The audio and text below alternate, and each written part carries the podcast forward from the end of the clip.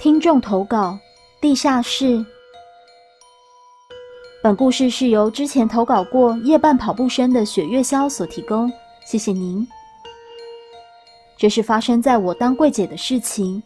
身为一个销售员，除了专业流利的口才外，还要学会看人眼色，所以卖起塑身衣的我知道该怎么应付不一样个性的客人。那天一如往常，我正在忙着招呼客人。我的业绩一直还不错，所以常常卖到架上的商品缺货，必须到地下室取货。坦白说，我非常讨厌去地下室，不是嫌麻烦，也不是上上下下不方便，而是那里的味道很讨厌，让人起鸡皮疙瘩的讨厌。有没为什么的都是其次，而是有一种说不出来的恶心感。对，就是恶心的味道。快下班的时候。架上的塑身衣都卖得差不多了，虽然已经晚上快十点，我还是必须到地下室补货。我将钱柜锁好，就推着推车坐电梯到地下室。才一到地下室，灵异体质的我再次感到一阵恶心，但是工作狂的我还是装作啥事都没有的开始补货，心想快点拿一拿就上楼，然后打卡回家。这时，后方传来一股凉意。是那种从脚麻到头的凉意，我当时有种想揍人的冲动。我是来工作的，有必要这样为难我吗？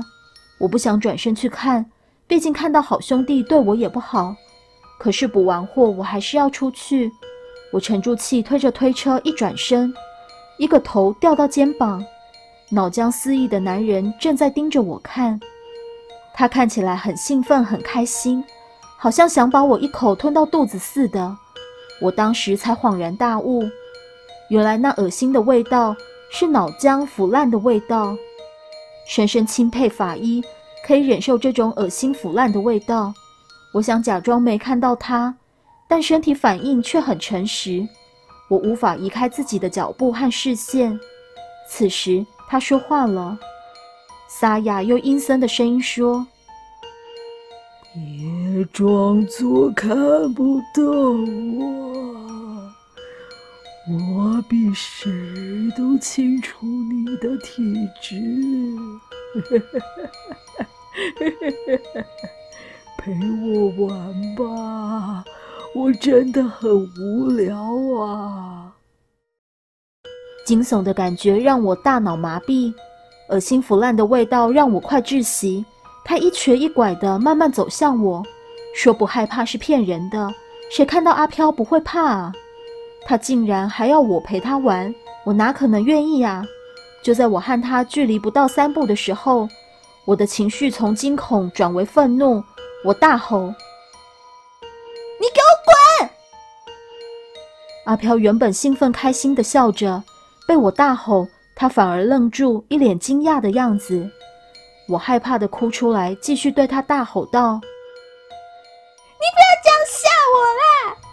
我我只是来工作的。”那应该是我人生中最大分贝的大吼吧，因为当我回过神来时，阿飘已经不见了。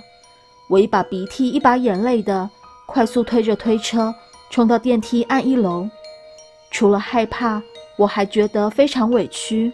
我讨厌自己的体质，为什么我努力工作还要被阿飘吓得半死？